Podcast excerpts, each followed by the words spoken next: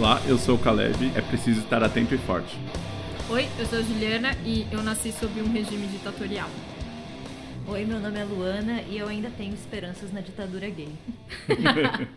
e esse é O nome do livro. Eu nasci no último ano da ditadura, cara. Eu sou um dinossauro desse, desse, desse, desse. Não, eu nasci um ano depois, Juliana. Então, mas ainda o meu eu nasci Mas- dentro da ditadura. Mas vem cá, a ditadura aconteceu mesmo? É, Juliana. Bom, a gente vai fazer hoje um podcast especial, então, Exato. no dia 1 de abril. Sim, uma data infame, né? Mas que precisa ser lembrada, né? Com certeza. Que foi o golpe militar de 1964. Que esse ano comemoram-se 45 anos. E a gente tá com a impressão que a- as coisas estão tão estranhas que vai ser comemorado de fato, né? Golpe esse que surgiu de uma série de eventos, Sim. né? Que Foram muitas coisas, na verdade, Vieram- né, que desencadearam, né? a renúncia do Jânio Quadros, né? Depois Sim. o, o golpe que depois o, o governo do João Goulart. É, o João não consegue articular, né? Sim. Tem em algum momento ele tá com todo mundo ali junto dele, mas Um escapa, golpe que né? tem apoio de direitos, de Direito, vários sim. setores, né? Da Você tem a sociedade. marcha da família com Deus. Não, marcha com Deus. Pera. Marcha, marcha, é, Tinha Deus e tinha família. Exato. Como sempre. é. o que, Que a gente foi uma marcha, assim, né? Não foi ela que desencadeou, Mas- mas mas, ela próximo. deu esse apoio, deu esse Sim. respaldo, né? Então. E diziam os militares que iam ficar pouco tempo. Exato. Sim. Ele só Porém- ia aju- aju- arrumar a casa. A Mas gente é já que- ouviu essa história algumas Mas, vezes. mas, é- mas é que, curiosamente, se pensando no contexto, é lógico, a gente vê com o olhar de quem ficou 20 anos. Sim. Né, mais de 20 anos. É, mas dentro do contexto, é, já, já havia acontecido isso outras vezes. Sim. E não necessariamente os militares tinham ficado tanto tempo no poder. Então era uma coisa que era, não era, não era Sim. exatamente impossível, né? É, Afinal, é, eles precisavam nos livrar desse grande demônio, que é o comunismo, né? Que É. volta e meia é ressuscitado, esse fantasma. apesar de 2019, né? Exato. Agora é o comunismo e a ditadura gay, como a Luana bem, bem colocou, né? Que a, a, qual é que é a ditadura do gênero, né? Da, do, Da ideologia. da ideologia Da de ideologia, gênero, é. exato. Mas é isso, sempre tem esse vilão. E se você não entendeu absolutamente nada do que a gente falou até agora com esses nomes de presidentes, a gente recomenda. Assim, com toda, com toda, é, meu, acho que talvez é, é a melhor recomendação que eu vou dar, que a gente pode dar aqui, que é o, o podcast, né, o Presidente da Semana. Exato, ele foi Que é feito no ano passado durante, durante o período de eleições e ele vai falar sobre todos os presidentes que passaram pelo Brasil, Uhum. né? Tem o golpe dentro do golpe, que teve antes, aí tem o Getúlio, que teve uma ditadura também, e até chegar em 64, que foi o que a gente falou aqui. É, e o que mais, o que mais me, me choca, né, no, no Presidente da Semana, né, o podcast feito pelo Rodrigo Vizeu, da, da, Da da Folha. Folha de São Paulo, que tem um, um podcast, né, que é Sim. o Café com... Café da Manhã, Sim. é o café da manhã, né? É, o mais impressionante no, no, no- no podcast dele é que são episódios relativamente curtos, né? De acho que no máximo meia hora, talvez um pouquinho. Uns Uma outros teve hora. um pouco mais.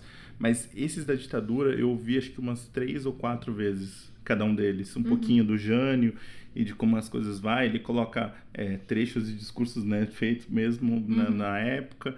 E, e é muito. Eu, assim, acho que talvez eu soubesse da ditadura, mas eu, eu, eu- acho que o que eu sabia era do, da ditadura em si, sabe? Do começo e tudo mais. Da repressão e do, desse Sim. tipo de coisa que é mais falado. Mas mesmo, esse né? período antes do Django é muito confuso, muito efervescente, tanta coisa, e é, e é- e é muito, é muito triste, assim, eu tava ouvindo o podcast e você eu- você tava ouvindo Durante já a sequência, né, é, durante as eleições, né, o último podcast foi, foi na semana né, do segundo turno, é, e é muito, foi muito triste pra mim porque, sei lá, a gente sai, sai com o Juscelino, com todas as questões ali, é, você fica meio torcendo pra não acontecer, sabe? É, eu inconscientemente ficava triste porque eu ficava esperando que não fosse acontecer, que a história fosse de outra forma. E à medida que vai falando dos episódios ainda mais sobre a ditadura, é muito. Cara, é muito sofrido, assim, sabe? Tipo, lógico, a gente não. Eu, eu não vivi. A Juliana fala que nasceu, mas foi um ano só, né? Era Assim, uma brincadeira, aquela. o meu pai, o meu pai, vive, meu, meu pai nasceu sobre, nasceu, meu pai nasceu em 63, mas é, eu não sei, esses, esses, episódios me, me, me despertaram muito tipo, cara, as coisas acontecem de uma forma que nem sempre a gente consegue prever, né? As, as coisas mudam é, e parece que uma onda que acontece e, e, e acho que a gente está vivendo uma onda perigosíssima, né? É, não, é- é- eu acho que o efeito de ver essas- es- esses episódios durante a, a- a eleição foi justamente esse, né? a gente vendo justamente os mesmos discursos sendo repetidos e as mesmas coisas que estavam prestes a acontecer, né? E a gente conseguia traçar vários paralelos, Exato, né? é Com bem aquele momento e o tempo atual. E, assim, Inclusive o discurso é, é, extremamente exatamente. parecido. É, Né? cara, assim, é, e, e- e é, é muito é, é muito perigoso, né? A gente tá brincando no negócio da do, do, do ditadura comunista, né? Ou do Uhum. comunismo perigo. E, velho, é tão patético. Pra mim, assim, é engraçado, assim, porque eu acho isso é tão patético, assim, é tão, já tá tão fora da realidade que não, me parecia uma ameaça ou um argumento válido. Mas não, as pessoas realmente se apoiam nisso, estão se apoiando nisso, né? Exato. Como, como um argumento mesmo. E você fala assim, cara, isso é, É, uma piada, É né? Isso que é o mais assustador, né? Você viveu, a gente viveu, né? O país viveu 21 anos sobre, sobre esse regime e com todos os problemas que tiveram, toda a repressão que teve, e as pessoas ainda, assim, apesar de terem vivido isso, tem esse discurso saudosista, você tem esse aumento de pessoas, né, querendo a militarização da política, né, Eu- vê- movimentos, me- Sim, movimentos Os militares como um último, ah, uma Exatamente. última esperança, né? Exatamente, De... exatamente. Exato. Isso e, é muito perigoso. E o elogio mesmo, né? Você tem tantas histórias, assim, porque eu acho que o que fica da, da, da- da ditadura para pra, as pessoas, assim, no dia a dia, são as histórias mesmo, né? Do, de quem passou por alguma coisa, É pelas memória, né? torturas, é, pela, pela tortura, pelo- pelas prisões, né? Eu acho que é mais isso que a gente acaba sabendo. E. E aí tem gente elogiando o torturador, tem tá falando que, que se fez errado, se fez errado, mereceu mesmo, sabe? Tipo, Ou São que ah, morreu muito- só uns 300 é, só, exato, né, foi uma né? branda, que, É. que teve um edital, editorial do, do Estadão há uns anos que falou que, na Sim. verdade, foi uma dita branda. Não existe dita branda, não existe tortura justificada, não existe nada disso, né? Então, Uhum. E alguém que é torturador ser, ser elogiado, ser Exaltado. homenageado, exaltado, né? Não, a questão de você ter é, a tortura como um instrumento do Estado, né? exato. É. isso Porque as pessoas relativ- relativizam muito, assim, a- as ações terroristas, porque era uma guerra dos dois lados, e ambos os lados cometeram excessos e tal, e, e não, cara, um dos lados é o Estado, ele representa a lei, a ordem, a, Sim. é, uma proteção ao cidadão, sabe? De repente eles estão torturando pessoas e estudantes. O- e ainda pensando nisso, né? Acho que num tempo onde a gente tá falando de elogio ao torturador, a gente vê força das milícias, né? E que é isso, né? Que, é uma, que é uma das coisas que mais me choca é exatamente isso. É, é meio que quase um, um braço do Estado usando pra, tá de outra forma, isso, assim, sabe? Tipo, ou seja, né? A gente continua meio, parece que preso nesse ciclo, né? Sim. E eu acho que é um evento tão, tão traumático né, na nossa história que a literatura desde sempre está muito ocupado com esse tema. Uhum. Né, Você, dentre, eh, já no período da ditadura, você já tinha livros que estavam refletindo sobre a estrutura social, sobre todas as questões políticas, né, de forma às vezes muito veladas, apelando para um realismo mágico, para uma alegoria e tal, mas que já estavam ali, né, contestando Sim. aquela ordem.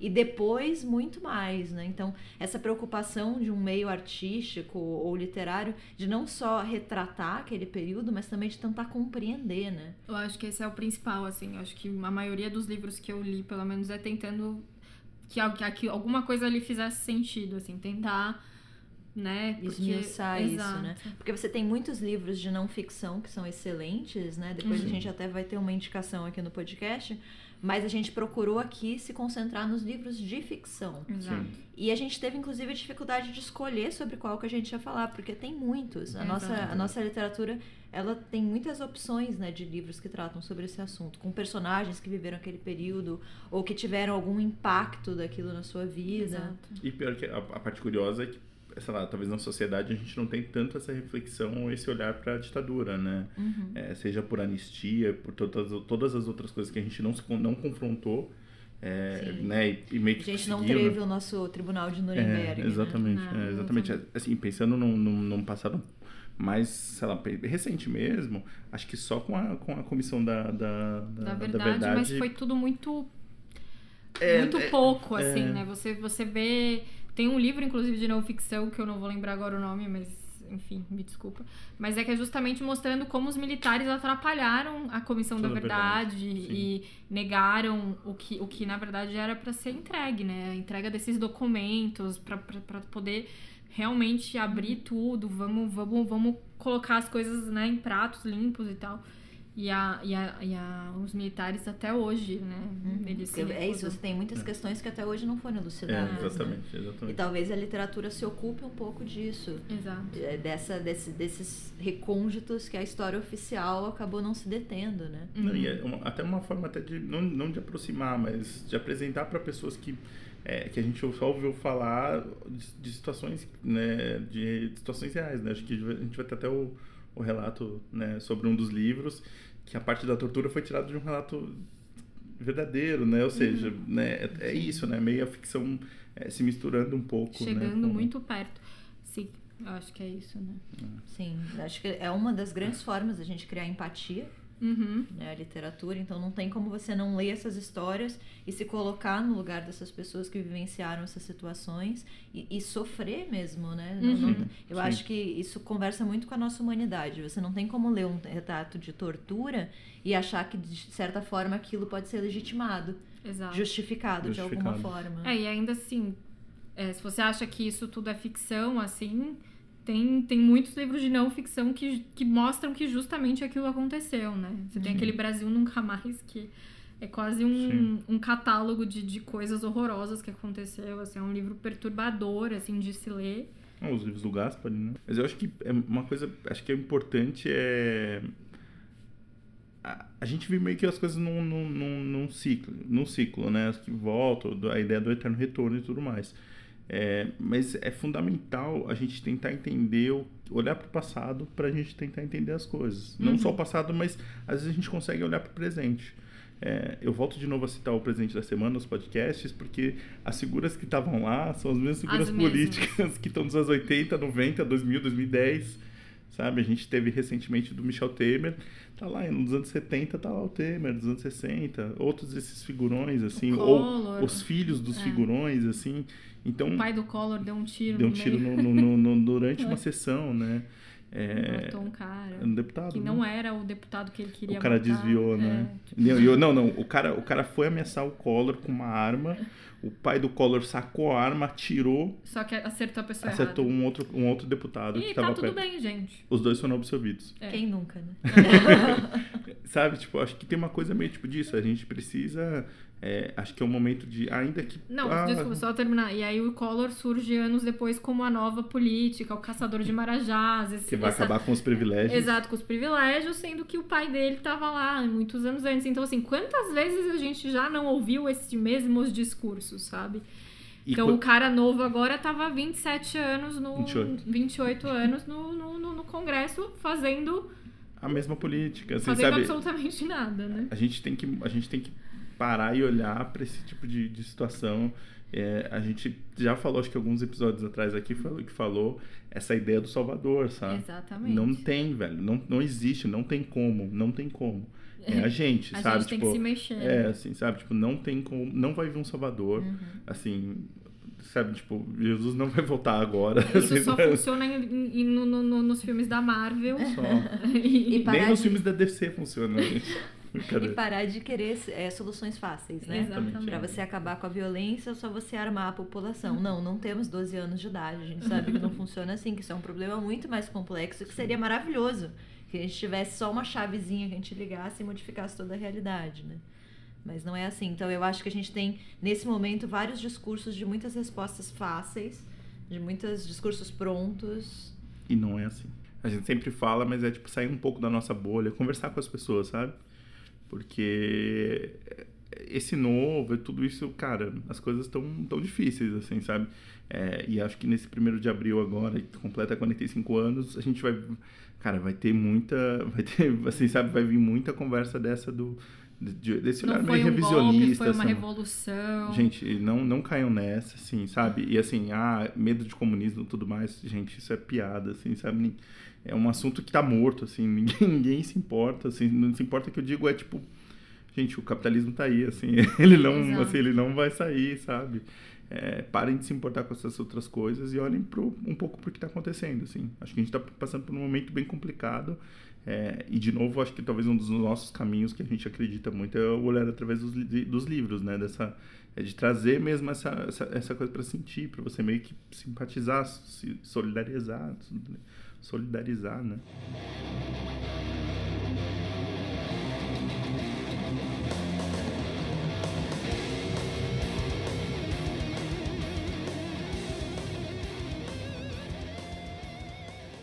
Ok. Vamos começar com os livros, então? Bastante. Posso começar? Por favor. Bom, eu vou começar a minha lista falando sobre o Ainda Estou Aqui, do Marcelo Rubens Paiva. O Marcelo Rubens Paiva ele já tem um outro livro que, de certa forma, também já fala sobre eh, ditadura, né? Que é o Feliz Ano Velho. O Feliz Ano Velho, cara. Eu acho que foi o livro mais vendido da década de 80. É ele, assim, uma ele, vez ele eu vi é, essa... ele é a cara da década de 80, né? Sim. Assim, você lê e você sente, assim, né? Os anos 80 ali. né? Não, e foi assim, o meu primeiro contato com o, autor. Por alguma razão, esse livro era a leitura recomendada na minha escola. É, não, a minha irmã, eu li Eu depois que a minha irmã leu na pré-escola também. Pra quem não conhece, o Marcelo Rubens Paiva, ele sofreu um acidente, né? Quando ele era, acho que ele talvez tinha uns 20 e poucos anos, né? É, Tipo, acho que um jovem aí, adulto ainda. novo. Ele foi dar um mergulho, caiu de mau jeito e acabou se tornando tetraplégico. Feliz ano velho. Fala muito sobre esse período de recuperação dele, né? Sobre o acidente. E vai pincelar algumas coisas sobre o momento atual, porque já é o final. Já é o final mesmo da ditadura, né? É, meados de anos 80, assim. E o Marcelo Rubens Paiva, ele é filho do Rubens Paiva, que era deputado, né? E que em 1971 foi levado para inquérito. Ele já tinha sido caçado, né? Em 64 ele É. foi caçado. Mas ele era uma figura política totalmente, assim, após essa cassação, irrelevante. Sim. Ele não era. Não tinha tanto destaque, assim, né? Não, e tinha- ele não tinha nenhuma liderança em movimentos de esquerda, nada que indicasse, assim, uma prisão dele tão óbvia, sabe? Sim. Então, então ele é preso, eles estão se preparando para um feriado, eles estavam indo pra praia, de repente aparece lá o- os militares, levam ele e ele nunca mais é visto. É, né? tem Ele uma história que, na verdade, parece que ele ajudou a filha de, um, de uma Uhum. pessoa a sair do país e parece que por Sim, o isso. filho de um amigo, né? Isso. Mas assim, pode não ter sido nada, né? Sim. As coisas É, eram são muito vários, são vários desses exemplos que acontece nada. né? arbitrários e tudo Ah, o mais. Herzog, Exatamente. né, que foi outro- outro voluntariamente né, dar, dar, dar o depoimento dele e se enforcou com um negócio de meio metro, né? Assim, Sim. é absurdo, né? O Feliz Ano Velho ele fala um pouco por alto sobre isso, né? E aí, 20, 30 anos depois, o Marcelo Rubens vai escrever o Ainda Estou Aqui, que de certa forma é uma continuação do Feliz Ano Velho, porque os dois livros têm uma pegada bem autobiográfica, né? Os, os demais livros eles já são mais ficcionais. E aí ele vai concentrar a história na mãe dele, que é a Eunice Paiva, que de repente, com 40 e poucos anos, se vê sozinha com cinco filhos para criar. E ela era uma dona de casa, ela não tinha uma profissão e o marido dela simplesmente desaparece, né, de um, de um dia para outro. E essa mulher ela vai ter de se reinventar completamente. Ela vai fazer uma faculdade de direito, vai lutar, é, vai ter várias causas pelas quais ela vai lutar, desde o direito indígena até a questão da própria ditadura mesmo, né, o que aconteceu com o marido. E assim, é, é muito interessante porque o Feliz Ano Velho, ele é um livro muito imaturo. Ele envelheceu mal, Ele- assim. mas, mas assim, eu É vou um livro pra você ler bem Isso que eu novinho. ia falar. É um livro pra você é, ler quando você é eu- jovem, porque assim, ele tem várias dessas coisas do, do jovem, Do assim. shopping. Eu li velha. Eu reli, gostei. Ele, ele envelheceu mal. Ele livro, tá. Ele, assim, ele, é. eu não reli, ele tá brilhante É, lá no meu ele lá, no tá ele leve lá. na juventude. Inclusive, ele é, um, ah, ele é machista pra caralho. É, né? é meio babaca. Mas né? é, é maravilhoso você ler o Feliz Ano Velho e depois eu ainda estou aqui, porque Cara. é, você nota uma evolução tremenda de escrita. Parece um outro cara escrevendo, é quase mágico assim ver isso, né? E aí ele vai falar muito sobre o pai dele e ele fala sobre esse limbo jurídico que a mãe dele caiu. Porque assim, o pai dele desapareceu, Só que não. Só que não. não, não, não... só que ele não morreu oficialmente, É, né? é o, grande, é o grande busca de muitas famílias, né? Sim. Cara, é, é que, né? é que é uma violência você não poder enterrar o seu morto, né? Mas não é só isso, é a questão de assim, como Não o marido dela não tinha morrido, ela não tinha acesso a contas, a seguro de vida, a, herança, a Porque, imóveis. porque não tinha nada que comprovasse que ele... A morte, ele, a, a morte só foi reconhecida, se eu não me engano, em 2014. Foi há Sim, muito pouco sim, tempo. sim. Com a questão da, É. da Comissão da Verdade. Então, Foi. Teve até homenagens, né? é, é maluco, porque assim, é, é, um, é um labirinto burocrático Meio kafkaniano, né? Do- do totalmente. tipo, ju- sabe, era né, isso mesmo que você- eu ia falar, é muito Kafka, porque é uma situação completamente insólita, né? Porque é uma luta contra ninguém, né? É uma Sim. luta contra o sistema que o sistema mesmo produziu, né? Sim. Você sabe, desculpa, fa- eu, eu lembrei de um livro que chama Operação Massacre. Sim. que é um livro sobre, de, um, de um jornalista chamado Rodolfo, uh, Rodolfo Walsh. É um argentino que também foi desaparecido pela, pela, pela ditadura. É, ele é um escritor, ele era um jornalista, também escreveu uns contos, e ele escreveu essa Operação Massacre, que é sobre, durante uma época de uma ditadura do Perón, é, fuzilam um, um, grupo de pessoas, e um desses caras que sobrevive, sobrevive a esse fuzilamento quer processar o Estado.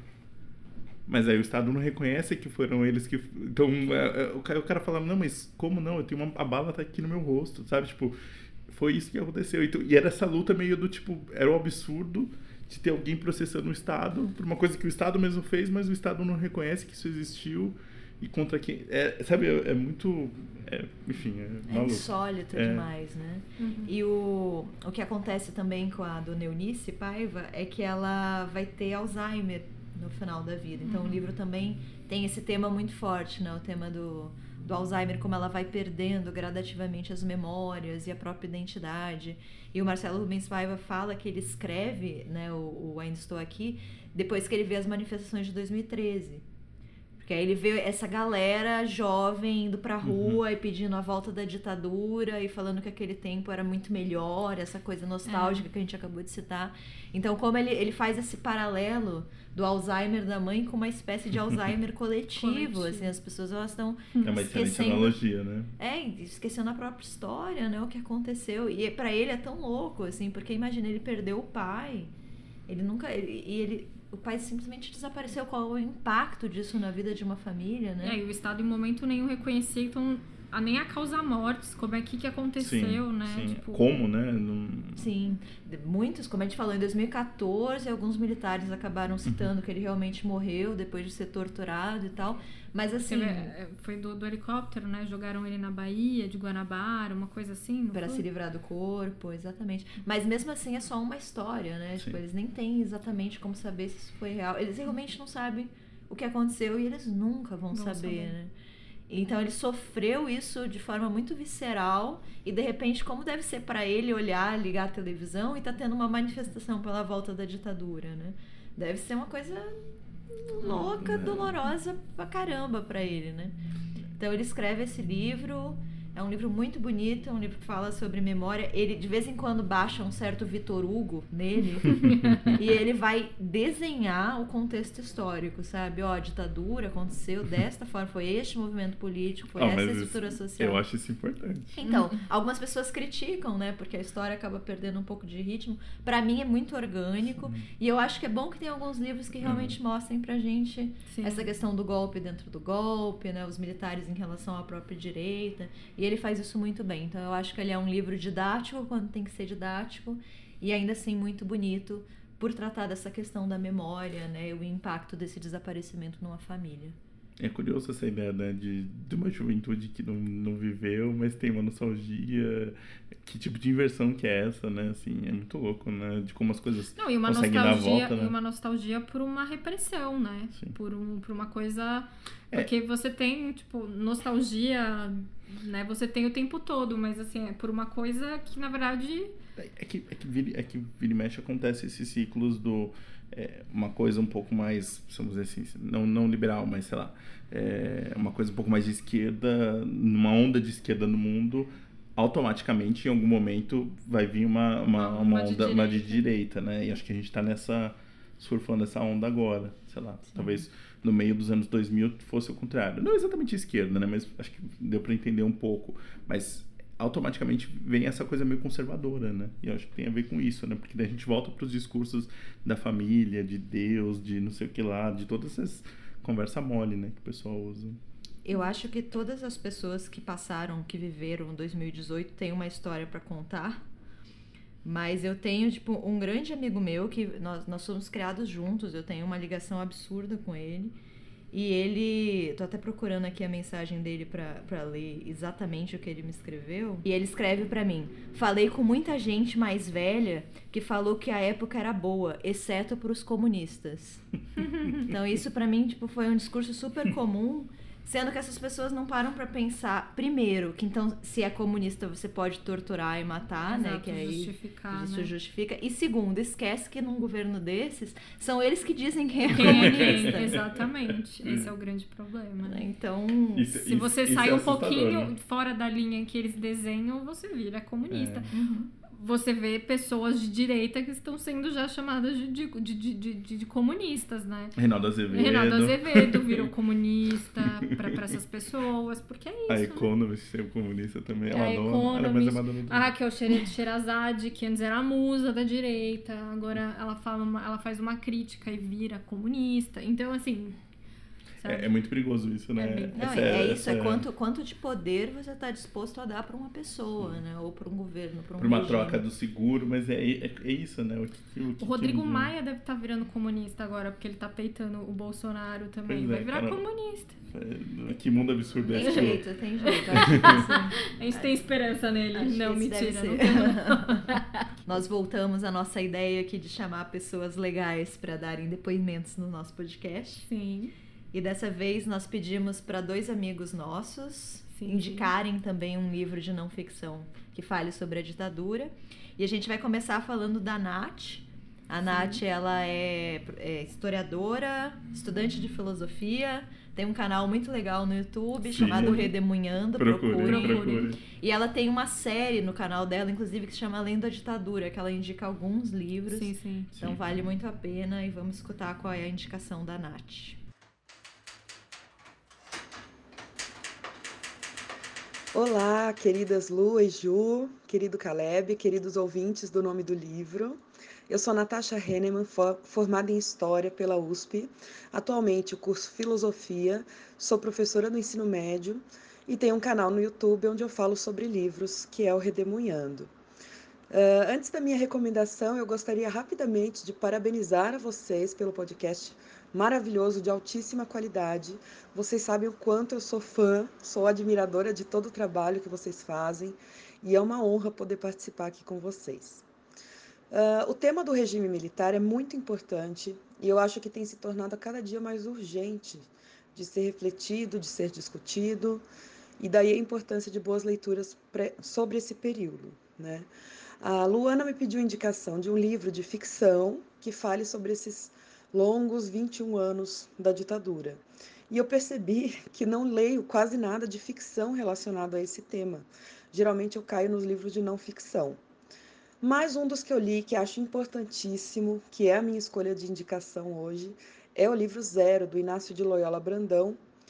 A publicação que eu tenho é de 2010, da, da editora Global, e é uma indicação engraçada, porque ela não é muito ampla. Particularmente, eu acho que pouca gente conhece o livro, embora ele tenha vendido tipo 900 mil exemplares no Brasil, ah, e menos gente ainda insiste na leitura, porque não é um livro de fácil leitura, de maneira alguma, pela estrutura que ele apresenta. Não é um livro agradável ou leve de se ler, ele é muito, muito incômodo e pode ficar confuso. Mas ouça um contexto de onde nasce esse livro, que eu acho que isso é o que mais pode convencer alguém ah, que se interessa pelo período da ditadura militar a lê-lo. Então vamos lá. O Inácio de Loyola Brandão, inclusive, foi recentemente eleito para a Academia Brasileira de Letras. Ele foi jornalista do Zero Hora. E lá ele vivenciou na pele a censura prévia aos meios de comunicação que vigorou em boa parte desse período. E só lembrando aí que a ditadura militar vai oficialmente de 1964 até 1985. Quando ele era editor do Zero Hora, uh, o Brandão guardava numa gaveta, numa gaveta grande, as notícias que eram censuradas e que não podiam vir a público na época. Eram notícias bastante assim variadas. Ele achava que esses textos eram importantes, mas ficava agoniado que essas notícias não chegariam aos brasileiros por meio do jornal. Uh, e foi então que alguém, se eu não me engano, uma amiga dele, sugeriu que ele escrevesse um livro e que inserisse essas informações nele. E foi o que ele fez. A publicação foi inicialmente recusada no Brasil, porque é, as editoras tinham receio de represálias, como, por exemplo, acontecia bastante prisão do editor, ou então uh, ataques físicos ao prédio da editora, a própria censura, né? E o livro Zero acabou sendo inicialmente publicado em 74 na Itália e em 75 no Brasil. E, obviamente, quando foi publicado no Brasil, foi censurado. O que gerou uma grande reação, uma grande comoção entre os intelectuais e os artistas brasileiros da época. Nessa edição da Global, uh, tem todo um texto prévio que conta essa história. E eu considero que esse pano de fundo dá muita força ao livro. Eu fiquei interessada no livro por conta desse contexto todo. E, enfim, quanto à história, o romance se passa na cidade de São Paulo, na década de 1970, e conta a história do José. Esse nome foi escolhido para ser bem genérico e, é, e assim representa tipo um brasileiro qualquer, um, um brasileiro comum. E ele vive um cotidiano sujo, um cotidiano medíocre, cercado de medo e de apreensão uh, por conta das condições sociais, condições políticas, econômicas em que ele está inserido.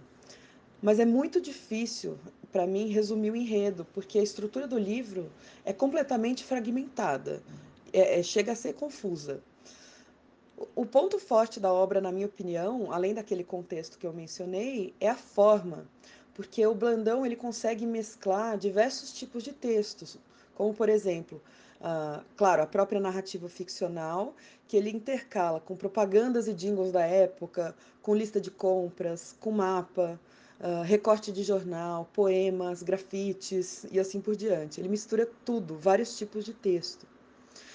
Eu imagino que o projeto gráfico deve ter sido dificílimo de ser feito na época, que não tinha computador do jeito que tem hoje, né?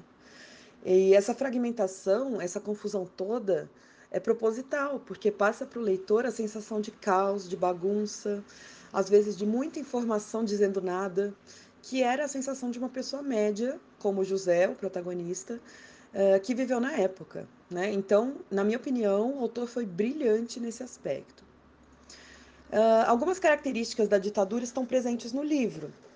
Então, desde coisas pequenas e cotidianas até coisas extraordinárias, meio que fora do comum, assim.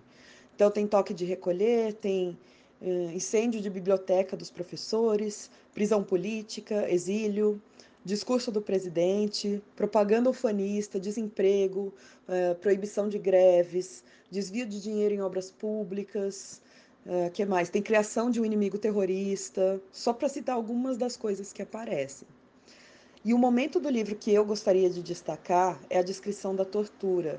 É, lá tem uma descrição de tortura que é muito crua e que é de revirar o estômago. Assim, eu, eu fiquei mal quando eu li. E piorou quando eu ouvi o Inácio de Loyola Brandão contar, numa mesa de que ele participou e que eu tive o privilégio de assistir, que esse relato de tortura era um relato real, copiado do original, segundo ele, sem edição nenhuma.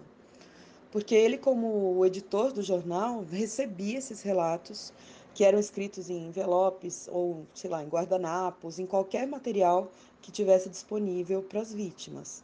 E é extremamente assustador. Uh, fica aí um aviso de que no livro tem cenas de tortura muito fortes e cenas fortes de sexo também.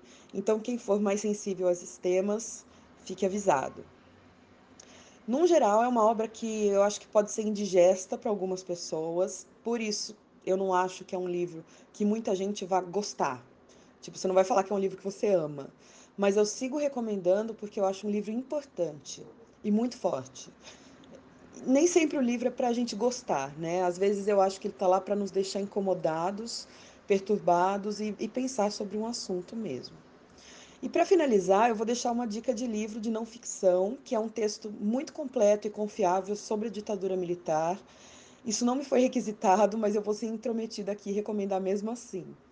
Uh, o livro se chama 1964 História do Regime Militar Brasileiro do Marcos Napolitano, que foi meu professor de história na USP e publicado pela editora Contexto. Nesse livro, ele dá um panorama geral dos momentos da ditadura militar, dos governos que passaram, das resistências. Uh, ele fala também de algumas heranças que a ditadura militar deixou para a gente hoje e desmistifica algumas noções que são repetidas por aí com frequência, mas que são falácias.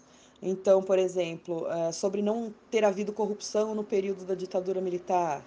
Ou então, ele explica direitinho como é que funcionou o milagre econômico, né? o chamado milagre econômico do governo Médici, entre outras coisas.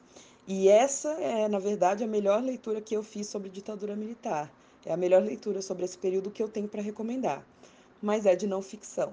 Então fica a indicação da ficção, que é o, o Zero, do Inácio de Loyola Brandão, e de não ficção, que é o 1964, do Marcos Napolitano.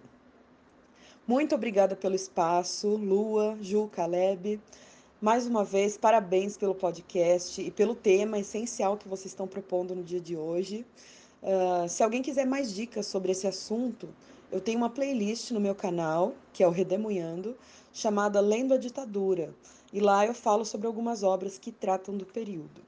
Tá bom? Beijos para vocês e obrigada novamente.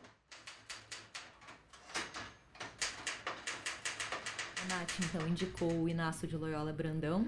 Recém-empossado.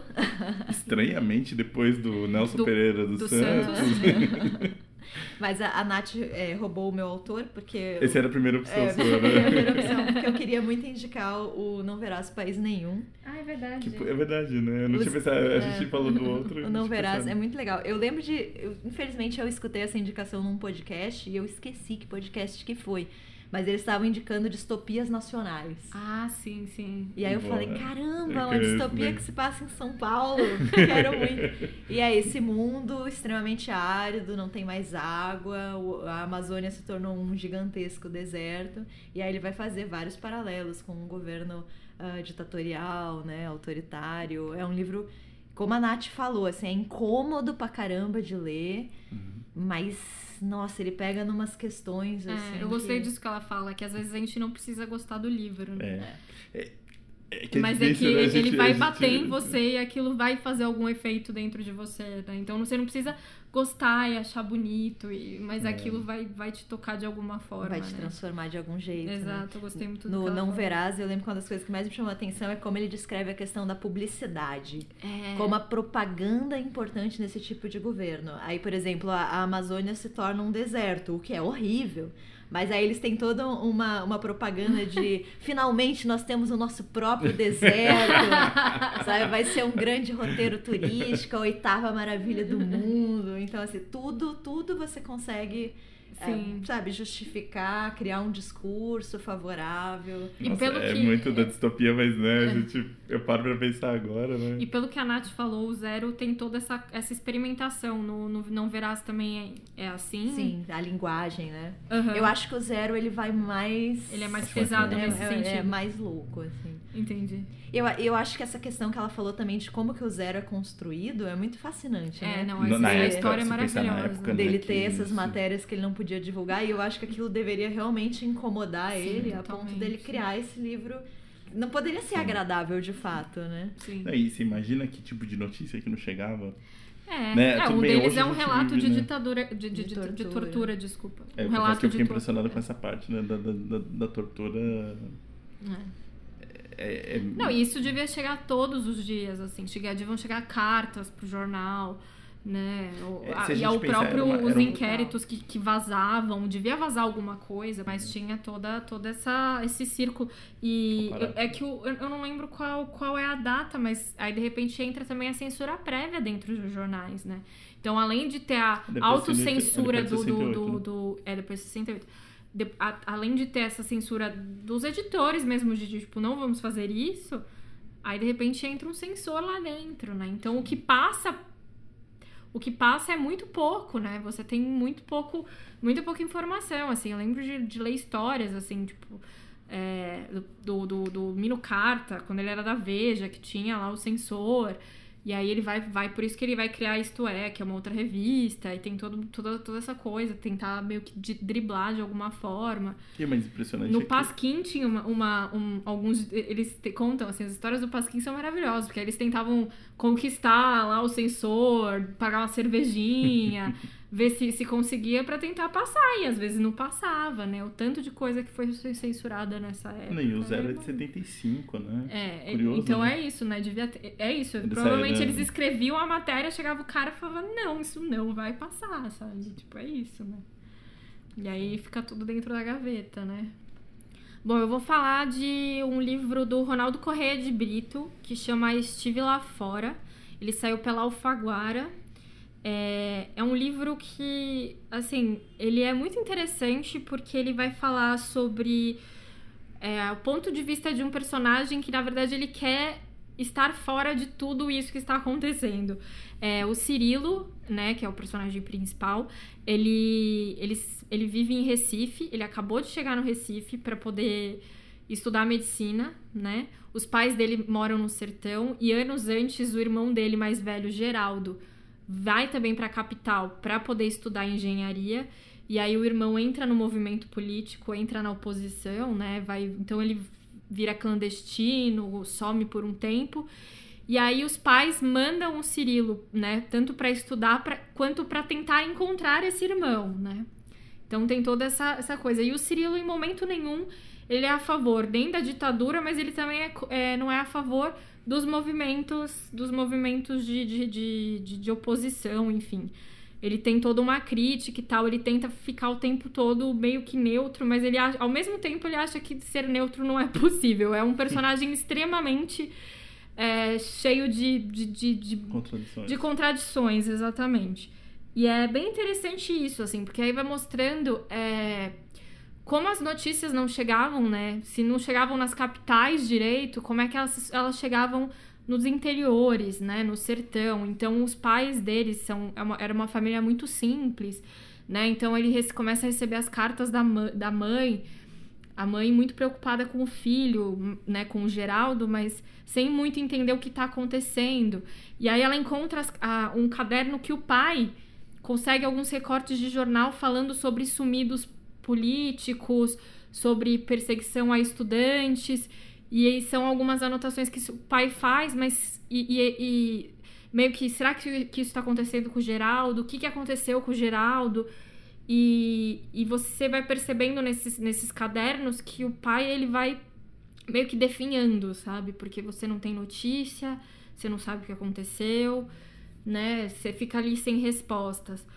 E, e a mãe culpa muito o Cirilo, porque ela fala: Eu te mandei pra ir pra você tentar encontrar seu, seu irmão, salvar o seu irmão disso, e você não encontra. E aí ele tenta, tá tentando viver a vida dele como estudante, os casos amorosos dele e tal, e aí ele consegue né, ele tem uma fama, porque como o irmão era um militante político, os professores da universidade acham que ele também vai ter esse mesmo tipo de comportamento, tem toda essa questão.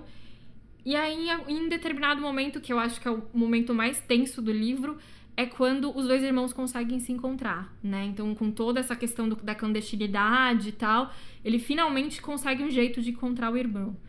E aí os dois vão, vão se encontrar e tentar debater projetos de vida, vamos dizer assim, e é muito tenso, assim, porque é isso, né? São, são projetos de vida diferentes, assim.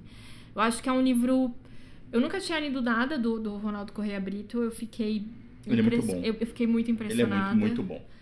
Assim, é, é uma coisa do- diferente de tudo que eu já li, assim, eu acho que é, é uma prosa diferente, um jeito, eu achei, assim, eu fiquei encantada, assim, e ao mesmo tempo era um livro que eu não tava esperando, assim, eu tava esperando um livro sobre ditadura, mas aí você vai ver é um cara, sabe, tipo, total, é um personagem totalmente E, e diferente, eu acho que isso- o mais legal da ficção, falando disso, é isso. São os aspectos, né? Sim, São coisas que você fala, ah, você vai esperar que seja né, algum- alguma coisa mais próxima da história que a gente ouviu. uhum, É, e o que eu acho mais fascinante é essa ideia de que é, não é só não é, não é uma coisa simples né assim as É. coisas são muito mais é, são muito mais complicadas muito mais é, complexas do que isso É, né? justamente, eu acho que a criação do Cirilo, né? Porque é isso, ele, ele é totalmente contra a ditadura, mas ele também não concorda com o que o irmão dele tá fazendo, né?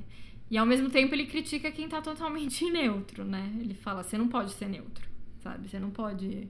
Essas pessoas. Ninguém pode ser neutro diante de uma situação dessas. Então, pra que lado que você vai, sabe? E, e eu acho que esse é o.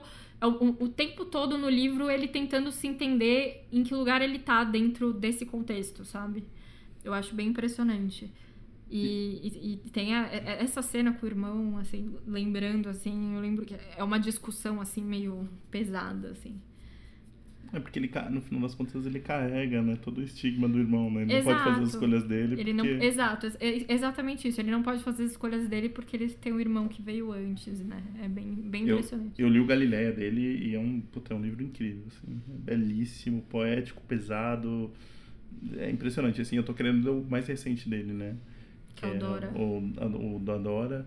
E, putz, eu confesso que eu não sei porque eu não continuei lendo os livros dele, assim, mas eu gosto muito dele. Você acha um o Galileia também é uma questão de família, né? É uma questão Essa de família. Questão, São então... os irmãos, né? Tem toda uma questão do, de heranças e, e, e, de, e também de, de coisas que ficam. É, aquelas coisas que vão acumulando, né? Uhum. Entre briga de família e questões que em algum momento talvez não se você não consegue dialogar ela eles vão te engolir né uhum. sim é, eu acho que já que a gente está no, no tema sertão, talvez seja interessante então a gente ouvir o próximo nosso, nosso próximo, áudio, nosso, próximo, próximo convidado. Que é o Humberto. Sim. O Humberto também é formado em História. E ele tem um projeto muito legal de, de leitura de livros de literatura brasileira. Contemporânea, né? Sim. Eu, é. Não é só contemporâneo, dele é tipo super contemporâneo. É, assim, é, tipo... ele acompanha absurdamente tudo que está acontecendo. É um assim. grupo muito legal, eles fazem é. votação, É pelo Facebook juntos. o grupo, não é isso? Sim, Facebook e WhatsApp. Uhum. Então, se você Legal. quer participar de um grupo de leitura, assim, eu indico muito o grupo do Às vezes você até queria participar de um presencial, mas, mas não tem como. Não tem. Mas é uma esse, forma, né? De, esse pelo é uma menos, né, super de... forma, Sim. o grupo é muito legal. E a proposta do grupo de ler esses autores, como o Caleb falou, muito novos. É porque, uhum. é porque é impressionante, porque é muito difícil, né? Assim, você conseguir acompanhar, acompanhar essa tudo. produção primeiro porque não, não, o difícil que eu digo é, é, é muito por, pelo tempo, né, também, e muito porque nem sempre são os mais conhecidos, né, nem sempre é o que está na mídia, assim, são coisas que você tem Geralmente que buscar mesmo. Geralmente não é, né? na verdade, é, né? Tipo, o trabalho de curadoria do Humberto é sensacional. É. Então... Sim, sim. A gente teve na Flip com ele e a, a, busca dele na Flip, assim, era outra, e de pessoas e de, de histórias já que ele já conhecia das pessoas, é, é fascinante. Então, vamos ver a indicação do Humberto.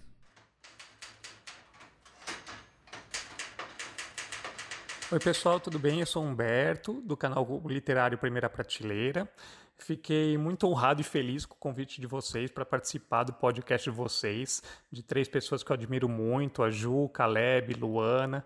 Então, muito feliz de participar e principalmente com um tema tão que eu acho tão importante, né, é, sobre a ditadura militar, a, a, a, ditadura de 64, né, e que é um tema que a gente tem que sempre estar tá lembrando, porque ainda mais nos dias de hoje, né, com, com, de, com o ressurgimento de uma direita aí elogiando torturadores, né, então acho que é um tema que a gente não pode é, deixar esquecer, que a gente tem que estar tá sempre lembrando, né. E é um tema que tem sido lembrado, sim, também na nossa literatura brasileira contemporânea. Né? Então, o meu canal, que tem como é, ponto central a literatura brasileira contemporânea, eu resolvi falar de um livro que é um livro que eu também já escolhi para o clube de leitura que eu mantenho, né, que é o Clube de Literatura Brasileira Contemporânea, onde todo mês a gente escolhe uma, uma obra dessa para a gente ler em conjunto. E aí teve um mês que a gente leu o livro Outros Cantos, da Maria Valéria Rezende, então é sobre ele que eu resolvi falar um pouco. A Maria Valéria é uma pessoa extraordinária dessas é, escritoras atuais eu acho que é a que eu mais gosto de ouvir falar pessoalmente. É uma mulher com muitas histórias para contar, com uma vivência extraordinária, né? Uma, uma mulher ligada a comunidades religiosas e que é, viajou o mundo. É, alfabetizando né, pessoas ao redor do mundo. Então, uma pessoa que, que teve já pessoalmente com, com Fidel Castro, Gabriel Garcia Marques em Cuba, que já teve é, fazendo trabalhos em Angola, em outros lugares do, do mundo. Então, ela tem muita história para contar e ela conta um pouquinho é, dessa história nesse livro, Outros Cantos, é uma obra de, de, de ficção, mas onde você tem uma senhora que no, do, nos dias de hoje está numa viagem de ônibus, voltando, né, fazendo uma, uma nova viagem para o sertão nordestino. Um sertão nordestino onde ela já teve há 40 anos, né? 40 anos atrás ela já esteve nesse lugar e então durante essa viagem ela vai relembrando, a gente vai conhecendo um pouco dessa história uh, pregressa dela nesse lugar, né? Então onde ela foi garota, foi moça, para uh, tra uh, trabalhar como professora no Mobral. Né? O Mobral era um sistema de, de alfabetização de adultos na época do regime militar. E lá ela se envolve com essa realidade, com essa da comunidade, com a realidade da comunidade desse local e, e aprende muito com eles também, né? Isso era muito comum nessa, nesses movimentos eh, populares, nesses movimentos que, que ligados a, a, a comunidades populares, ligados à igreja principalmente, né? De você eh, ir para os lugares para uh, ah, dar ferramentas para o povo entender a sua realidade, mas também aprender com a realidade do povo, né? Uma, uma troca muito, muito interessante. Então a gente vai conhecendo esse passado né, dessa, dessa senhora que, que na época ela era uma, uma moça na, na, na época aí da ditadura nessa comunidade e a gente acompanha então a volta dele para esse lugar e, e o, o, livro ele vai num, num crescente e, e, e tem um final arrebatador que me deixou arrepiado, né? e que, mas também que mostra uma realidade que, que deixa a gente um pouco apreensivo e um pouco triste, porque tem muito a ver com a realidade de hoje em dia também, da gente ver é, um, quase que um movimento cíclico, né? Da, é, de quando a gente acha que o país está melhorando, que as coisas vão melhorando, e aí. É, parece que volta tudo para trás e volta do começo para o que era antes, né? Eu vejo isso muito no meu sogro hoje em dia, meu sogro que viveu também muito o, o regime militar e, e, muito atuante. Meu sogro foi padre, né? Durante essa época e hoje vendo esse ressurgimento da direita hoje em dia, ele ele para e pensa, ele fala, poxa, mas tudo, para tudo aquilo que eu lutei, tudo aquilo que eu, que eu fiz, é, parece que foi em vão, é, tá tudo perdido de novo, né? E dá um desespero nele por saber que é, ele não, talvez não tenha tempo de ver melhorar novamente, né? Parece que toda a vida dele foi em vão. Então, é, esse livro trouxe também um pouco dessa sensação e desse alerta, né, para gente. Então, é essa era essa minha dica que eu, que eu, que eu queria falar um pouco e estou louco para saber os outros livros aí que vocês vão citar. Um abraço para vocês e até a próxima.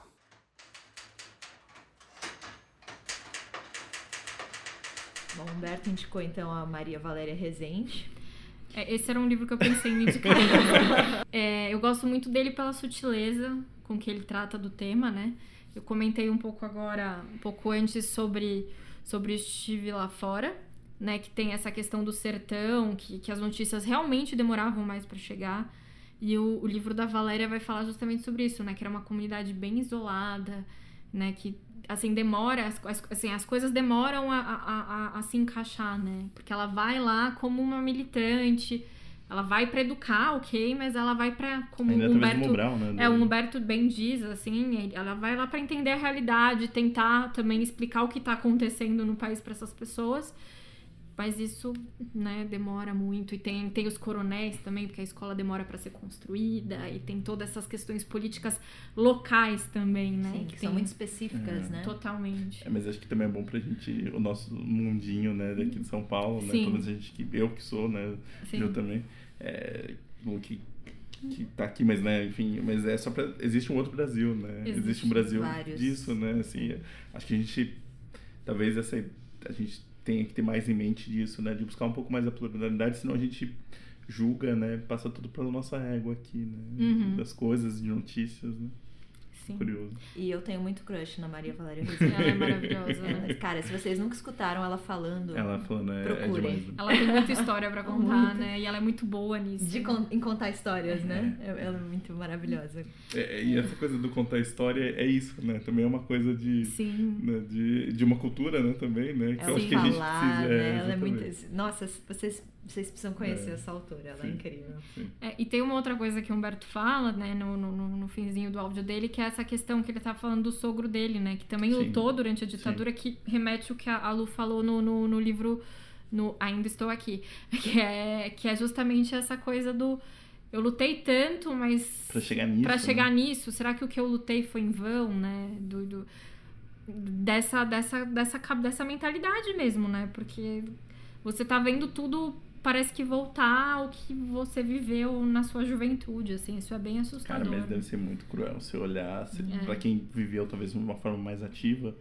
Porque daí, já introduzindo o livro que eu vou falar, tem, Olha esse tem essa gancho. diferença. Pega esse gancho. É que tem uma diferença nisso, né? Sim. Eu vou falar do K, do o Relato de uma Busca, né? Do, do Bernardo Kucinski. Ótimo. É, cara, o livro é, foi, é curioso. Esse assim. livro foi disputado pra ver quem ia falar. É, Exatamente. Rolou Todo, várias todo mundo aqui gosta. todo mundo gosta, todo mundo vai falar. Não, porque o K, a história de uma busca, né, do Bernardo Kucinski, o jornalista, né, ele lança esse livro é, como ficção, né, mais, Sim. mais velho, acho que já acho que devia ter mais de 70 anos. É, acho ele que já né? tinha, né, um trabalho como, Sim, como jornalista, publicações sim. como jornalista, mas acho que esse foi o primeiro de ficção sim. dele. Foi. Ele teve muito próximo no, no, no- no governo Lula, né? Muito próximo à esquerda, enfim, sempre teve engajado assim, mas esse de ficção e, e, assim foi uma estreia é, que eu fiquei impressionado, né? É. O K relata na verdade é, é, é, eles estão tentando descobrir a irmã do. A gente descobre depois que é a irmã do Kucinski, a Ana Kucinski, professora de química na USP, é, junto com o marido Wilson, eles, são desa- eles somem, Sim. simplesmente, né? São desaparecidos. São desaparecidos. É, e é meio isso, né? O relato dessa busca é. A gente volta. O K a é gente, o pai dele, Sim, É o seu K? É o seu É. K. É, que tá buscando justamente que tá buscando filha. o que que aconteceu com a filha, né? A gente volta pro, pro livro do, do Marcelo Marcelo. Rubens por conta disso, né? É, é, ela, ela, ela é demitida com um abandono de emprego, né? Coisa que só É, foi só a- restituída, agora, assim, reconhecida faz pouco tempo também. Então, a gente, as histórias são muito tempo. parecidas. Que ela entrou nesse sentido. justamente nesse mesmo que a, que a Lu falou, desse, Desse desse- limbo dessa de- burocracia. Desse limbo De você não saber o que É. aconteceu, né? E é uma, é uma coisa de não saber sabendo, É, né? Tipo, todo mundo sabia que ela foi sequestrada. Mas ninguém. Mas ainda assim foi abandono de emprego, né? Exato. E é muito cruel. né? Oficialmente. E eu- E é muito cruel como memória, né? Como. é, é, eu, eu sempre eu sempre eu sempre tive aí uma, uma coisa um, um pessoal que é quando meu pai estava falando e, e eu lembro de eu adolescente quando eu comecei a descobrir sobre a ditadura eu não entendia olha que infantil né que, que a gente é né eu não entendia por que, que as pessoas queriam é, é, enterrar os outros sabe tipo se, eles- se eles já morreram se o mais grave já, sabe, já aconteceu. E, sei lá, agora o de velho eu entendo, assim, você é imaginador de uma família que você não pode, você não tem afirmação do que Tem você a já sabe. materialidade do, daquilo. É, e a gente depende disso, sabe? Tipo, a gente depende dessas... Pra fechar Exatamente, aquele ciclo, é. né? Pra Nós, fechar. nós temos os nossos rituais, né? Sim. Como seres humanos. E a gente, pro processo de luto, isso é essencial, né? E o K é isso, né? Um- esse senhorzinho aparentemente pacífico e aí ele vai e começa a ir atrás da filha e não sabe muito bem e procura Tem ajuda de todos os né? lugares. E aí ele começa a se deparar o que, que é o regime, né? O que, que é Uhum. o regime militar. E aí ele começa a lembrar porque ele fugiu na Segunda Guerra da Polônia. E aí ele começa E, cara, isso é muito cruel, Essa né? parada. Essa parte. é. E, e ele consegue fazer essa analogia, né, entre, entre situações que você, que você se, se pega e, e como que você consegue reagir, né? É. Mas eu acho engraçado que ele fala que na Polônia, né, na, na Segunda Guerra, Uhum. todos os mortos eles eram documentados. Então você tem até hoje, você tem as listas, você tem essa Sim, era a tudo muito metódico, né? Você tudo era tudo documentado e aqui no Brasil ele não achava nada, né? Ele não É, achava. a gente volta para a dificuldade do, do- da comissão da verdade. né? Exatamente. Não, foi outro caso que só foi. é, nem Esclare... É, Não foi, não foi, Não foi nesse. nem É, não, exatamente. é, não a, foi, USP, né? a USP admitiu que, que readmitiu ela e admitiu que ela Sim, foi sim. sequestrada e tudo E mais. de que ela não, não, não, não simplesmente um dia foi embora, né? Mas eu não sei dizer se, se deram um, Eu um dela atestado acho pra- que não. É, de óbito. Não sei. Essa eu não sei dizer também. sim. Porque, porque é, ainda fazendo essa comparação né, com o dele fugindo da Polônia, é, é- isso é muito cruel, assim, sabe? Tipo, e, a gente, e a gente não pode, acho que a partir do momento que a gente começa a, a banalizar essa ideia do comunista, do guerrilheiro, do, sei lá, do terrorista que, que dizem, né, na linguagem do, do, do- da, da época. é, E- que está voltando agora. É, que está voltando agora, de justificar essa, essa os- meio que a violência contra essa pessoa, a gente, cara, qual vai- vai ser difícil, sabe? Uhum. E, e o K, e o K tem uma coisa curiosa, quando o Kosinski, o livro sai pela expressão popular, é, a Kozak Knife relança, né, e lança um outro livro de contos dele, e depois agora saiu pela Companhia das Letras, né. É, quando lançou pela Kozak, eu estava trabalhando na Kozak, é, e, eu, e a gente teve uma conversa com o Kosinski, Uhum. velhinho muito simpático, bom, é. de, bom de papo, assim, era bom. Eu, fiz um- eu perguntei pra ele, falei, porque no livro, quando ele, o- ele sai atrás das pessoas, ninguém quer muito falar sobre isso. Uhum. Todo mundo faz um, deixa pra lá, sabe? Tipo, Não, não vamos coisa- levantar, levar isso adiante. e eu fiquei meio perguntando, falei, mas pô, mas vocês não estavam. Eu perguntei pro Kuczynski meio. Vocês, mas não era ditadura, vocês não sabiam? E ele deu uma resposta que, que talvez eu acho que é a coisa mais é, anticlimática que a minha. Ele falou assim: era, era tudo muito cinzento as coisas. Ele falou na época. Ele falou assim: a menos que viessem e pegassem o seu vizinho, você conseguiria viver uma Viver, vida é, quase que normal, entre aspas, se você não tivesse envolvimento, sei lá, com. com, com, com E ele né, era muito os- novo, né? Ele, ele fala isso no K, que Sim. ele era um, um, um- jovem inconsequente, né? Ele só E aí, começa a tomar eu fiquei- conhecimento. eu fiquei Ele muito- nem sabia que a irmã.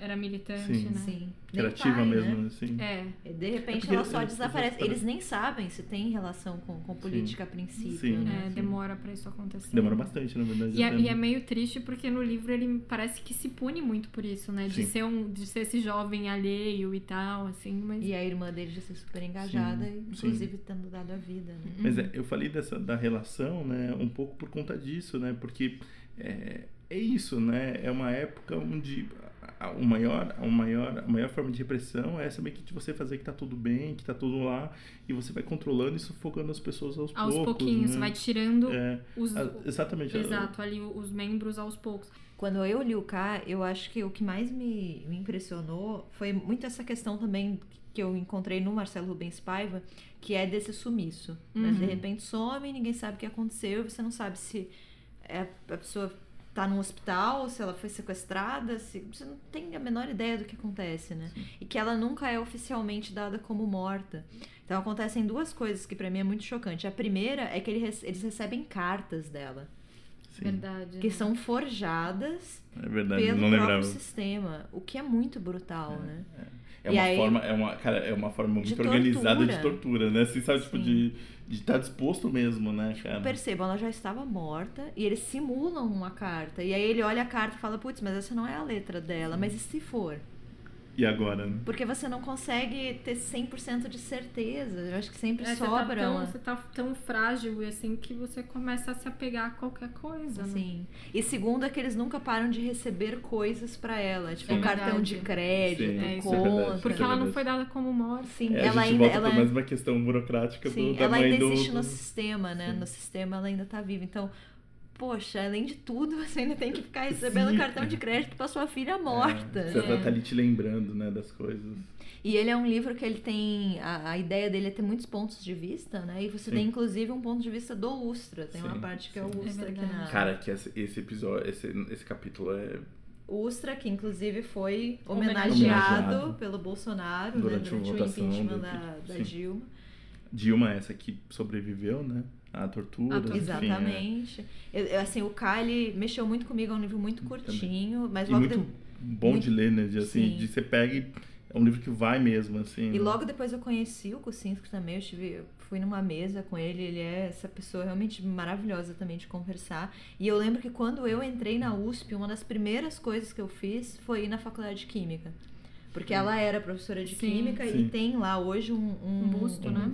É um monumento, né? Uma Sim. rosa. Uma- Não é uma rosa, é uma flor. Que esqueci o nome agora. Uhum. Mas Mas, é em homenagem a ela. E assim, pra mim, não sei explicar, mas era importante. Eu ia. assim. Significativo, né? de- E ela era essa mulher que deve ter sido uma mulher incrível, porque num mundo muito machista, uma das únicas professoras mulheres naquele meio acadêmico de química, que ainda se envolveu com política. Então, Uma figura mesmo, né? é uma da- é, existiram várias figuras muito Sim, maravilhosas, sim. né, que a gente perdeu de forma né? inexplicável, né? mas eu tenho muita admiração por ela, assim, eu acho que o K é uma recomendação incrível de leitura. E além disso, esse não foi republicado pela companhia ainda, mas tem um livro de contos que ele lançou pela Kozak, o Kucinski, que é o Você Vai Voltar Pra Mim e Outros Contos. Também é muito bom. é isso, assim, são, São- várias histórias sobre pessoas que foram torturadas, pessoas que. as pessoas que ficam, né? Eu tava, eu tava lembrando que eu fui procurar a resenha que eu fiz pro, pro blog lá, lá atrás.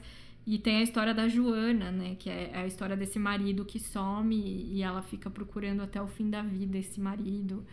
E assim, é uma história muito triste. E, e- e eu lembro que eu relaciono muito, porque no meu antigo trabalho tinha. Uma das campanhas que eles tinham era a, sobre a busca do corpo do Virgílio, Virgílio Gomes da Silva. O Virgílio, ele, ele tá no, no Isso Companheiro. É, não sei se vocês, vocês leram ou viram É, o filme. Vi filme É, era aquele que é o Matheus Nastergalli, aquele mais Sim, velho. sim. Né, o Virgílio, ele tava no partido há mais tempo, né? Ela fala que no livro ele não era assim tão xarope e tal. Mas enfim, ele era um cara um pouco mais velho tal, e ele tava no movimento, ele participou de várias, várias ações e ele some. Né? E aí tem várias vezes, assim, uma das últimas coisas que, que, que a gente ficou sabendo, né, quando eu trabalhava lá, é que existem. Já, já tinham descoberto em outro cemitério, mas no cemitério do. Da Vila Formosa. Da Vila Formosa existiam túmulos clandestinos e provavelmente as ossadas dele estavam lá.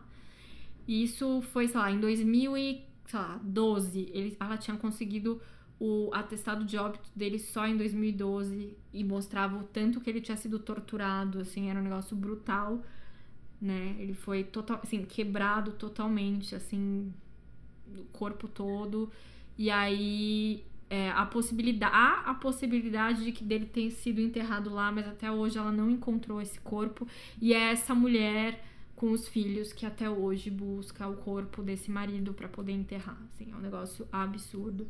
E, e aí eu lembro disso, assim, dos caras olhando assim o, o mapa assim do, do cemitério. Os caras mudaram tudo no cemitério lá pela década de 70, 80, sabe? Tipo, então às vezes você tem um familiar lá na Vila Formosa e você Eu vai tenho. levar flores pra ele, você tá dando flores pra outra pessoa.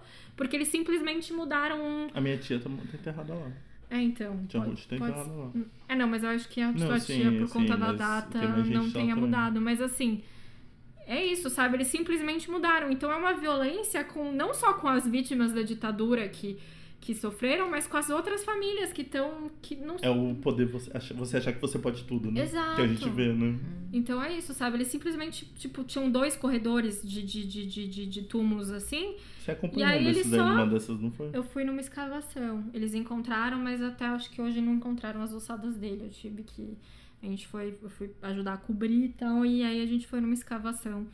E assim, e, a, e a esposa dele o tempo todo lá tentando encontrar, e assim, é, é brutal, assim.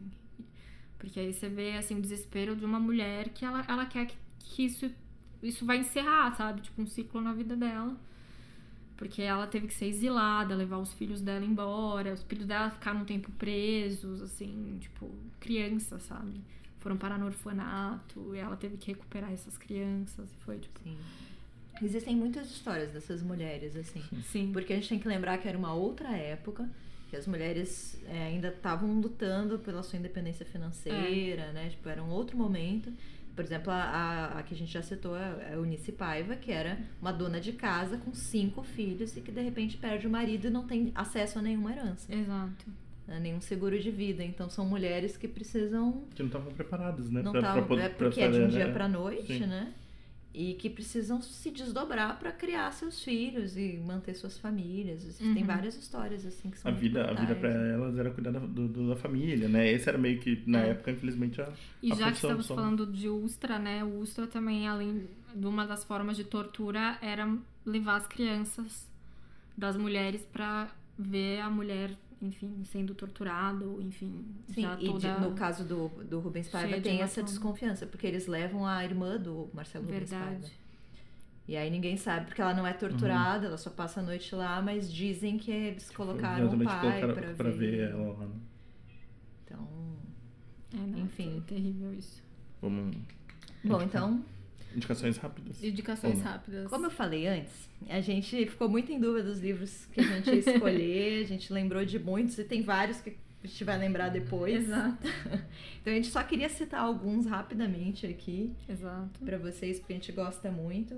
começando pelos Sombras de Reis Barbudos, que a gente leu bem recentemente para um leitura compartilhadas. Uhum. E Foi esse, legal, né? esse eu acho muito interessante porque ele foi publicado durante a ditadura. Sim. Vocês lembram o ano? 72. 72, né? Cara, como assim, ainda, a ditadura ainda tava no auge, sabe? Tipo, E é uma ainda- alegoria diretíssima. Eu não sei como aquilo passou pela Não, censura. porque assim, lendo, lendo, quando, até quando a gente propôs o livro, é, cara, eu fiquei meio impressionado o quanto, na verdade, é. A gente é- achava é que era mais velado. Exatamente, Exato. assim, não, é bem claro, cara, bem Fala claro. sobre uma cidadezinha do interior que vem uma, uma indústria, né? Uma empresa É, chamada companhia. companhia.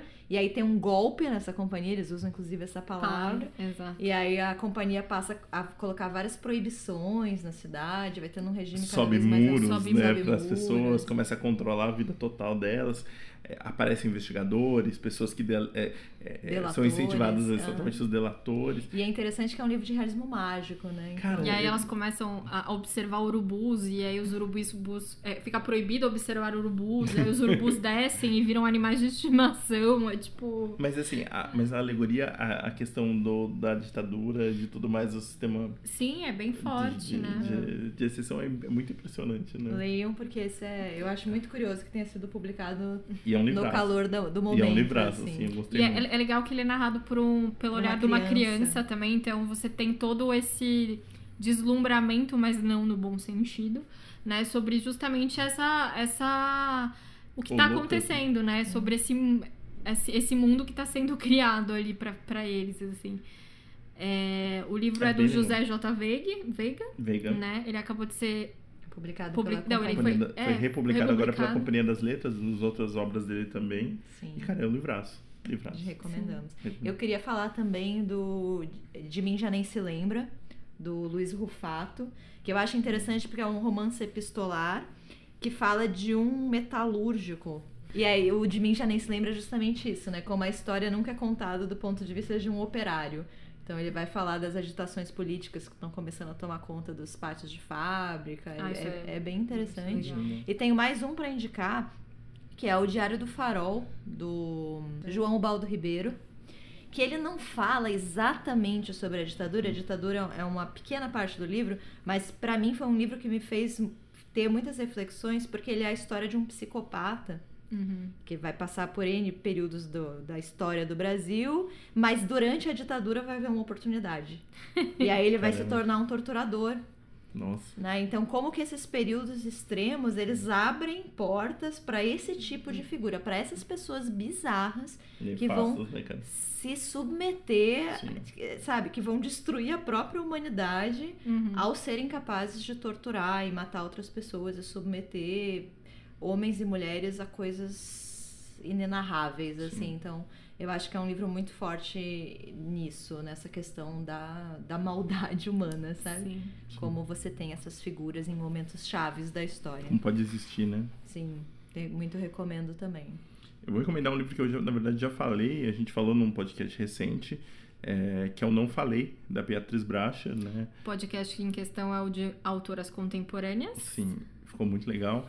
E a Beatriz, ela fala desse, desse, é, desse cara que, muito jovem, é, é levado a, a prestar depoimento, ainda na época da ditadura, numa cidade pequena, acho que são, Ca- não sei se é São Carlos, mas numa outra cidade, é, é libertado e depois, enfim, algum, é, algum am- amigo relativamente próximo é, é capturado pela ditadura e, e- e desaparece também, ou é morto mesmo. E, e esse cara fica meio. A fama dele fica como delator. É, como se ele tivesse falado, e o não falei exatamente isso, né? O livro se passa dele já olhando para trás, é, tudo em primeira pessoa, dele olhando e tentando entender o que aconteceu com a vida dele, assim. Ele sempre ele negou, ele fala, afirma que não falou, mas de que meio que do que que adianta, sabe? E também tem uma coisa que é tipo, é isso, né, gente? A gente é, como é que julgar um- alguém nessa situação Sob tortura. sob tortura, né? Assim, é, né? assim, eu entendo todo mundo, acho que ninguém quer ser um delator, né? Mas a tortura é, uma, é algo que está além né, da, da, da nossa compreensão, né? Sim. Tá, mas é, eu tenho alguns para recomendar também. Eu falei, acho que um pouco mais, mais cedo sobre ele. É um livro que, quando eu li, eu fiquei empolgadíssima. Eu lembro muito pouco sobre ele, mas é um livro que vai falar sobre, sobre a militância política, né? Que é o Que é Esse Companheiro, do Fernando Gabeira. Eu não sei se ele ainda tá em catálogo, será? Ele saiu pra Sextante agora. Pela Sextante. Que é bem interessante, que ele vai falar sobre o sequestro do, do, do embaixador americano, né? E, enfim, e ele vai falar justamente sobre, sobre essa resistência política. É bem interessante. Eu acho que vale a pena ler. É, eu gosto muito também de um livro da Lígia Fagundes Telles, que é o As Meninas. É, ele vai falar sobre três amigas, né? Ana Clara, a Lorena e a Leão. E a Leão, né, que é a Lia, elas, as três, elas moram... Assim, é muito engraçado porque eu, eu tava lendo bem na época que eu tinha acabado de entrar na faculdade, que é a mesma faculdade que elas frequentaram. E para eu voltar para casa, eu passava pelos pelas pensões de freiras e elas viviam numa pensão de freiras, assim, foi muito legal passar por isso, assim. É, e aí ela, essas três amigas, elas vivem nessa pensão de freiras e a Lia, ela é uma militante política, né, uma militante de esquerda e o livro vai pegar, ela fala dessas três personagens que não têm absolutamente nada em comum e são extremamente amigas, extremamente estão sempre juntas, assim, uma ajudando a outra. Uma história muito bonita nesse sentido também de amizade, de apoio mútuo entre elas. Mas tem também, então, esse arco da Lia que vai falar sobre a questão da militância política. E como último recomendação minha, é, se você tiver a oportunidade de procurar os quadrinhos do Enfio, é, o baldo paranoico, principalmente. É, eu falei mais cedo também sobre a questão da, da, da Isto É, a revista Isto É, que foi criada pelo Mina Carta. Ela, não é, ela nunca foi, ela já, já foi legal, não Ela é já foi legal, exato. Ela já foi muito legal. E durante a ditadura, quando você tinha a, a censura prévia, é, você tinha na última página a página do Enfio, que tinha a carta pra mãe, que ele brincava muito com a questão da ditadura. É, e, e, um quadrinho do Baldo Paranoico. O Baldo Paranoico seria esse estudante que tem absolutamente medo de qualquer coisa relacionada ao regime dita ditatorial, porque ele acha que vai ser preso a qualquer momento. É realmente legal. Né? Exato. E, e assim, é muito interessante porque, enfim, eu estudei esse, esse quadrinho por um tempo e você vê a revista, a revista estava sofrendo pela, pela censura prévia, então ela não tratava quase nada sobre a ditadura. E aí na última página você tinha um quadrinho do Enfio. Eu não sei como é que eles faziam passar isso, assim, mas, eu acho mas que, é... eu, eu, honestamente, eu acho que as pessoas não entendiam. Pode ser, pode ser. Sei, não sabe, duvido. tipo, não é eu acho que não só não entendiam, como não levavam a sério. É, exatamente. É, É exato. tipo quadrinho. Cara, mas É. é, exatamente, mas assim, você olha, esse, isso do Enfio é tipo. Não, e tem um quadrinho dele que é genial, assim, que é tipo, a, a mãe dele entra no, no banheiro, assim, e fala, ô meu filho, o que você tá fazendo? E de repente vê ele todo pendurado, assim, e ele fala assim, tô fazendo treinamento de pau de arara. Sabe? Isso saiu num jornal, numa, numa revista semanal, assim, é genial, sabe? Tipo, é um negócio absurdo. E, e eu acho assim, quem puder ter chance, eu sei que é mais é difícil de achar. é, o os quadrinhos do Enfio, eles estão. Enfim, ele é- eles são muito mal cuidados, sinceramente. E Mas você acha deveria. por aí. Mas você acha por aí, então eu recomendo quem tiver chance de conseguir ver. Eu vou indicar um último livro rapidinho, que eu vou roubar mesmo. Porque Olha só. Não, não tem. Olha só, denúncia aqui. Que eu quero falar sobre o Resistência. Que é um livro Ah. muito bonito. É porque ele, ele fala das duas, né? É, não é exatamente sobre a ditadura. Vamos falar que sim! Mas sim, tem um paralelo. Ele Sim. está falando sobre todas as, as ditaduras e todos os governos é, ditatoriais, né? E a- o símbolo de resistência no livro é muito bonito. Uhum. Como que pequenos atos, pequenas ações são símbolos de resistência. Inclusive, ter um filho é um ato de resistência. Porque, de certa forma, você acredita que esse período ruim vai passar. passar. E E que que as você vai ter um coisas vão futuro melhorar. melhor, né? Então, essa é a minha última indicação pra gente terminar com um ar de esperança, assim, a gente pode resistir, a gente pode sobreviver Sim. e as coisas vão ficar bem.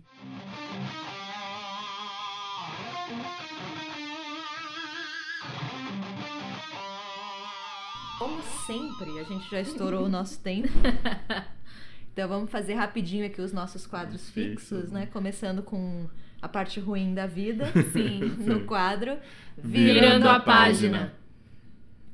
Acho que talvez a gente possa fazer um virando a página diferente hoje. Coletivo. Sim. Coletivo. Coletivo, sim. Que é justamente em relação a esse revisionismo, né? Com certeza. É, esse olhar saudosista, né, que as pessoas estão tendo, é alguma coisa que não... É, e é, é, é bom prestar atenção, assim, ficar de olho nisso, né? Assim, então É preciso não estar aceite. e. Exatamente. Não temos tempos de temer a morte, né? Mas E- principalmente esse olhar, né? É, Uhum. vamos- a gente precisa olhar para as coisas que aconteceram e não novas versões ou é, o guia politicamente incorreto de sei lá o que, sabe? Esse tipo de coisa de balela mesmo. né? É, procure saber, né? E não busquem respostas fáceis. Exato. Não, não, não é, não, isso não existe. Exato. As coisas são sempre mais complexas do que parecem. Respostas nem soluções, né? Então, assim, nem, nem o que foi e nem o que virá a ser Como- como vai ser lidar, né? fácil, né? Então, Fica aí a nossa não recomendação. E pra gente aumentar um pouquinho o astral aqui, coisa boa. mais ou menos, porque a minha indicação não. vamos lá. Vamos pro quadro. Mais uma página. A minha indicação pra gente. Não sei se vocês vão falar de alguma coisa referente a- Eu acho que eu vou. ao podcast também. Vou. Porque a minha indicação não pode ser outra senão o Museu da Resistência. Se, ah, sim. se você mora em São Paulo, ou se você consegue vir para São Paulo, vai vir passar uns dias, visite o Museu da Resistência. Eu acho impressionante o número de pessoas que eu já conversei que não conhece, que nunca foi. Ele é um museu muito pequenininho, ah, não tem grandes estruturas, mas eu acho que é tão Ele é poderoso. né? poderoso. É. Eu só acho que eles não deveriam ter pintado as celas pra ser mais poderoso ainda. Sim. Porque as celas são pintadas, recém-pintadas. É, eles Mas- até chamaram, né, pessoas para ajudar na, na construção, mas sim, elas são espécies de réplicas. São no mesmo lugar, Exato. mas elas sofreram uma. É, a parte do banho de sol. Sim. né? É bem impressionante. Eles têm uma primeiro uma linha do tempo lá que eu adoro, que eu acho super completa. Você pode visitar algumas celas, que como a Ju falou, já foram pintadas e tal, mas elas foram meio que tentaram Adaptadas, recriar, né, pra, pra- eu acho que também não ser tão chocante. É. E, enfim, você tem acesso a alguns documentos, às vezes tá tendo algumas exposições. Uma vez eu vi, ela não é uma exposição fixa, mas uma vez eu vi uma exposição lá de cartas que os presos mandavam para suas famílias. Nossa. E é muito brutal porque eles tinham que essas cartas elas iam ser censuradas, elas iam passar pelo crivo, né? Então tinham que ser cartas que eles diziam que tava tudo bem. A gente passa o dia jogando cartas. ah, eu tenho tudo que eu preciso, fiquem tranquilos. eu- Mas você nota, tipo, você lê aquilo e tem uma pontinha, sabe? Você ah, É, Uma coisa é- cifrada, né? Sim. No- Então, Na vez que eu fui, isso faz muito tempo, é, tinha algumas pessoas célebres que eram fichadas. E tinha a Abby. E eu, tipo, mano, a Abby é malufista. Era, né? Na época, ela ainda era viva. E, tipo, t- ela foi fichada pelo, pelo DOPS. Mas ela era isso. investigada. Mas, mas é que era isso, é isso, né? ela É- fugiu é um pouquinho pessoa- do. É isso, esse é o nível, né? Do. A partir do momento que você permite que alguém te classifique dessa forma, se você não seguir na linha total do É. que eles querem, você tá. Eu lembro você que é uma esse, esse foi o que mais me chocou, assim. Eu falei, Sim. mas a Abby. É, vale a pena dar uma olhada. Eu já vi críticas em relação a, a esse museu, que ele podia ter mais coisas, talvez mostrar as coisas de forma mais crua, as torturas e tal. Enfim, acho que essa é uma outra questão. Mas funciona. Assim, eu É. acho que o, o pouco que tem lá. Já ajuda bastante a se colocar no lugar. né? E é incrível, porque é um lugar que você sai mal, assim. é- Tem alguma coisa ali que É realmente pesado, é, é um ar pesado, É, né? Fica do lado da Estação da Luz, né? Do, do, do, do trem, né? Sim. O meu pai também falou isso. Estação Pinacoteca, né? O nome do, do, do, do lugar é Estação Pinacoteca. E aí dentro fica o... É no antigo prédio do. Do DOPS. Do né? DOPS, exato. O meu pai visitou lá com, com os amigos dele, né? Meu pai é deficiente visual. E ele falou, ele falou, você entra lá e você sente. o- Você sente um, um peso, né? Ele falou, olha, não é. Então, visita. E ele per- até perguntou pros amigos, na verdade. Se ele sentir se ele sentiu. também. Meu pai entende história, enfim, né, sempre falamos sobre isso. Alguns amigos dele não necessariamente, né? E todos eles falaram que sentiram mal. Eu vou indicar um, um- dois podcasts. É, eu vou indicar um podcast que eu não sei se eu indiquei aqui, que eu gosto muito, que é o Rádio Ambulante. Sim! O Rádio Ambulante são histórias da América Latina, um podcast em espanhol. Então, se você está querendo aprender espanhol, acho que é um bom recurso. É, é, um, é um podcast feito né, pela NPR, né, que, que produz muito podcast bom lá nos Estados Unidos, e é feito pelo Daniel Larcon, que é um escritor peruano, com outras pessoas. É, até na verdade é a equipe dele quem faz, né? Imagino É, que ele tem uma. Ele é mais, acho que, a figura pública por trás do. do... Não, e acho que também pauta e tudo mais, Não, mas pauta, assim, né? sim, você- mas você é vê- quando vê vai viajar pra apresentar, eu vi uma apresentação dele falando isso. Sim, Então, quando sim. ele. É, as pessoas meio tipo viajam para as histórias e ele meio que para fazer essa, esse, esse meio de campo. É, foi né? ele que começou, mas é, a coisa ficou muito maior que, que ele podia aguentar sozinho, né? E é um, é um, é um incrível, assim. É, É de storytelling, né? É muito, É. muito bonito, assim. as Sim, são episódios curtos, 25 no- minutos no máximo. E desde histórias da época, a gente falou já de ditadura, já ouvi alguns sobre, mas histórias comuns ou, ou principalmente histórias atualizadas de coisas que estão acontecendo, sabe? Então, é, ele é bem meio pra gente olhar e ver que existe o- as coisas que estão acontecendo no mundo. Acho belíssimo. É bem editado, boas histórias e são bem, é bem emocionante.